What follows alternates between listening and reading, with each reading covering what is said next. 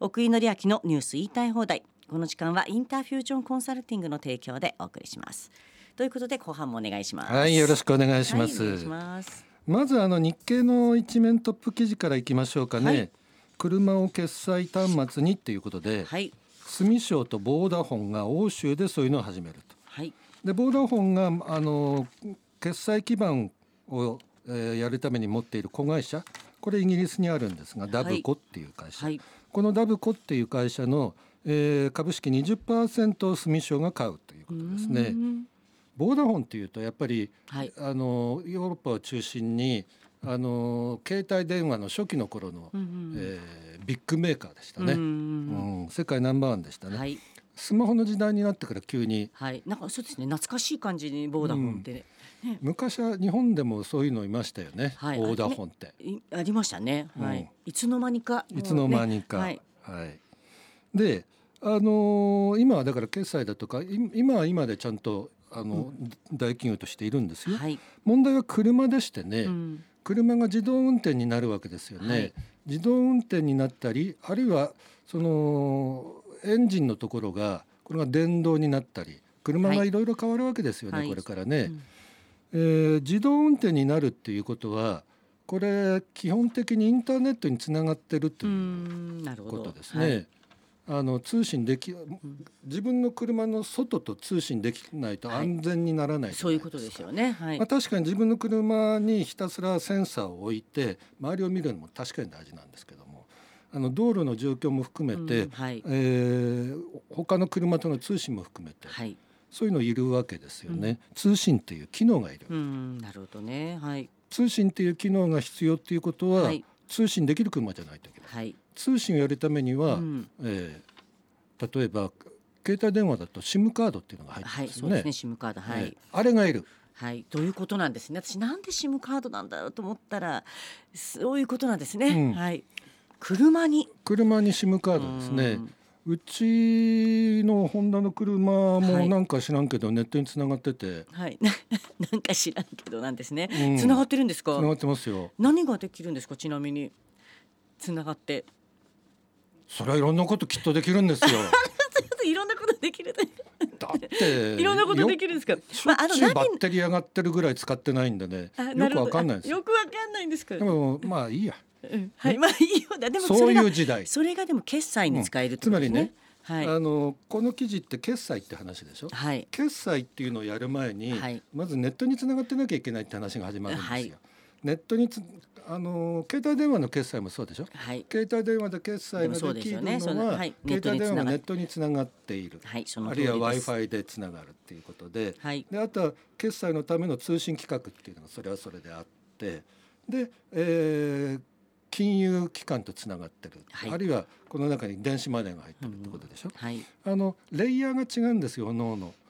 レイヤーっていうのはこれを実現するために必要な機能っていうのがね、だからこの場合には、えー通信っていうところをまあ SIM カードですね、うんうんここは。はいあのーボーダフォンは SIM カード、はいえー車の SIM カードの7割ぐらいを、ののシェアを持ってると言われてますね。であのーこれまあ日本も多分そういうことなんですよ。うんうちの車もどっかに SIM カード入ってて、はいらしくて。はいど らしくあての場所は確認してないです。なるほど、ええまあでももうつあの明らかにネットにつながってメッ通セージ常が来装ま備す。ってことなんあメッセージがもう来るんで来すまねす。メールも来ます。え車にメールが来るんですか車にメール来ますよ。もうね私ちょっと取り残されててもうすごい古い車なんで私、ところが操そう作ですかがはいあのほらカーナビの画面あるじゃないではすいか。はいあれなんでそのそうですね超面倒くさい。まあちょああれでじゃあ手でタッチパネピルッでピッピッとか押さなきゃいけないってこあのとですスねマホの操作とは全く違うあのまでだ。そうですねあれはスマホにつないでスマホで操作できるようにすべきですあね。ですねあでもそれもなるんじゃないですかね、うんなると思いますはいねいずれにせよそういうふうなことうでんはい世の中はもうそっちに行ってる。ではい次に起こることっていうのは、あのチャリンってやるじゃないですか、あのスマホで決済すはる時、いあれチャリンってやる前に必ずもう一回認証しますよね。はいそうですねあのはい例えば顔だとか、うんうん指紋だとか、はいあるいはダブルクリックするだとか、うんうんはいうんうんそうですねチャリンってやるる前に認証しますよね。はい、はいあの認証をどうするかっていう問題があるんですよう。そうか、なるほど。その認証を、はいあのー指紋でやろうと思ってるのがベンツはい。で、えー他にもですね顔とかいろいろあるんだけれども、うんこれ顔でやろうと思ってるのはどこだっけはい顔、顔顔顔はないな音声はい。音声でやる。ろうと思ってるのビザとなかるでほどすね、ねはい。まあこれありますねいろいろねうん、まあ、そう、セキュリティね、そセれキはュリティ必それは必要ですもそんれはね。絶対いりますよ、はいそううですねん、ただただ誰でもチャリンとできちゃうからんねだそうですよ、やっぱ盗難した時ね、どうするのかとかっていうのもありますからね、はい。そうえーということなんで、はい。これからもう車も変わっていきうます、ーん、すごい、車が端末になる。車端末になるすごい なるってことですよね僕。らみたいにはあんまり普段乗らない人はどうすんだっていう。ね 本当です。あ、ここは僕らでいいです。はい、乗らない人は。いいのね。 はい。いやだってほら大体ほらあの最近若い人車乗らないじゃん。あでもそうですねでもそうなんですよねでああとのレンタカーとかほらあとレンタカーもあるしと車シェアしたりとかね、ううんんこれだってほら、はいそう僕なんかほら都会に住んでるとはいいまあい特便段利のですから必要性がないのよそうですよね車はタあクるシーともあ便り利まですはあしるけねれど、うんうんはいなんか何も車で移動する必要がないうん維って持い費う、かかりますしね駐車場どはこに高いし止めんだよっていうう、んはいはい、次行きますはいあ産経これはねですはい産経新聞で、はいうん値上げラッシュ限界の兆しあらはい消費者が疲弊してはい一部価格引き下げの動きあーそうですねこれねはいよーく考えてみるとうん値上げの原因というのはいくつかあって、はいまず円安ですよね、はい円が安くなるなるから全ての輸入品が高くなる、えー結局日本の例えば食べ物だとか、はい原あのうんえー天然ガス石油、うんそういうようなもの、みんな輸入なんでそうですよね。あと飼料とかもそうですね。そうそうそう餌ね。そうですね。餌とかもね。肥料と肥料かはい餌とかですね、輸入するんでうんそれで、あのー高くなるはい。小麦粉だってそうでしたはよい、ね、そうですね。はいだから。そういうんで高くなってたのであって景気がいいからあの物価が高くなってたわけじゃなはいいですよね。ところがさすがにですねあの、えーと小麦もですね価格が下落うんし始めたしはい。石油や天然ガスの価格も下落傾向なうんんですね。はい。そうなるとあの値上げの原因がこう、はい一つずつ潰れていくわけです。はい。まだ円安基調は続きます。これは、うんあー続きますね。だってう今ニュースでやってたようにアメリカまたね、利上げでしょあ。そうかなるほどね。アメリカはでそうだ日な本ははい。まそのだですねゼロ金。利でしょ。はい金利の差が開くんだから当然日本の円は安くなります。はい。まあそうは言ってもですねうん。こん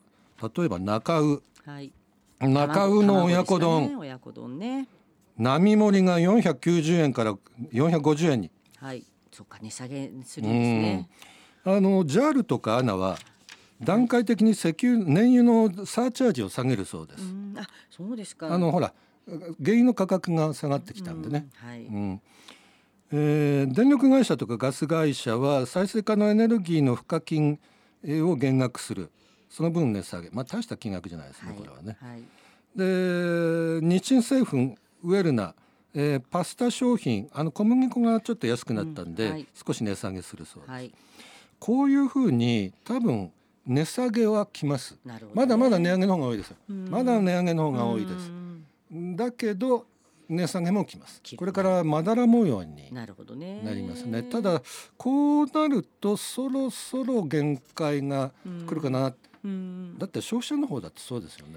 まあ消費は見極めてますいよやだって値段を、うん給料がうん同じように上がってったらいいんですけれども、はいうん今年はまあ賃上げ成功しましたけど、うん来年も成功するとは限らない。そうですねわけですからねうんまたやっぱ使い控えちゃいました、うん節約し、うん、でもうまく価格転嫁があのいい意味でのそうそう上乗せも値そ下れげもどっちもできるとい価い格です転ね。嫁しないと潰れてしまう中小企業が多いんで、そうはいうんそこはやってほしい、そうです。ねあと生産者をね、生産者ね守るなんかのそうなんですよ。卵とかもね。卵はこれ、うんこれ仕方ないと思こう。れはもうね、鳥インフルでしたっけあえれー、そうですね。だからこれはうん本当にやっぱり生産者のこと考えると値段はやむを得ないなってね。しょうがないですねはい。これまでが安すぎたのかもしれないそうですね。はい。次いきますはい。和食ブーム日本食ブームの話です、はい。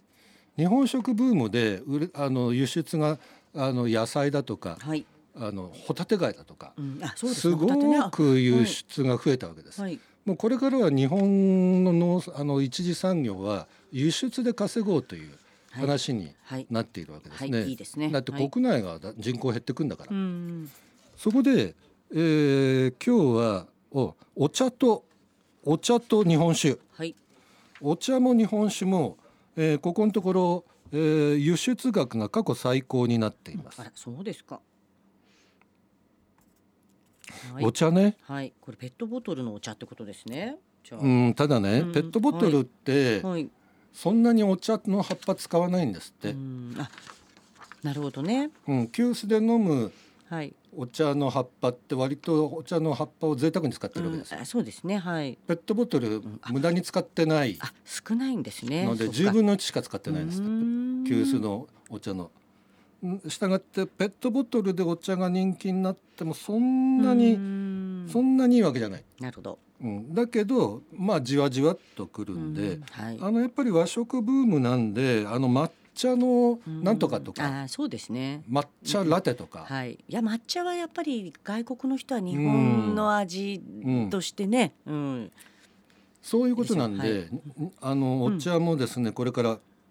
いやお茶の畑は減ってます。あ、そうですか。だって、うんま作る人いないんだ少ない、まあでもねどんどん年取って減ってくんだもん。あそうかそうですよね。だからしょうがないんで、はいあのどんどん高級なお茶を海外に輸出して、はいあの行くべきですね。はい。で日本酒もですね輸出が過去最高なんですうが、んこれはですねあのアメリカでですね、はい。まあ、こんなに美味しいものがあるなら作っちまえと言って、うんあら、アアメリカメでリすかカ。で酒蔵が今20個ぐらいあるそうです そ。んなにあるんですね。へえ。やっぱりアメリカ人がはい。あの日本酒日本に来て日本酒飲むとこれはうまいということになるわけですよはね。い。これをアメリカでも飲みたいとなって輸出あゆだから向こうにとっては輸入もするわけですね。はい。もともと考えてみたらあのバーボンウイスキー作ってたりするじゃないですか。うん、アあメねリカそうでですよね。ううんん、はい。だったらっていうことで、うんうんあのアーカンソーアーカンソーって南の方なんですけどアメリカのねはい。あの辺りは米すごい米たくさん作ってるんですよアメリカうっーて、ん。米の大産地なんでなるほどね。米はもい。小麦も作ってます、はい。土地が広いんでねはい。小麦もあるし水も湧くんです、うん。だから、えーその辺りで、あのーそういうのを作ってうーんなんだっけ酒蔵の名前が折り紙酒はい。ね、折り紙。もうちょっとなんか。んかね折り紙だけでいいんじゃないかな酒ってつつけなあくてもあ、これね一応酒がついちゃまう。あまあでもアメリカ人折り紙がつけるからだねあ、そうか。折り紙酒って、ちうんょっと折り紙だけでいいですね。こ折れりね。紙だけでいいよでいいでねすねって勝手に人の って会社のな、うんでもいいですねなんだか、がねアメリカ人にはは酒ってないとダメなんだろううね、ん、あそうだ折り紙だけだとうね、んえー、でもいをい作ってすごいです獺祭とか獺祭は自分で進出してます、あこれがそうかこれはい自分で獺祭はね自分で進出してなまるほすどね。んれこの人は、はい、えー何さん、えーはいベンベルさん、はい、ベルさん兄弟ですかね、これね。うんはい、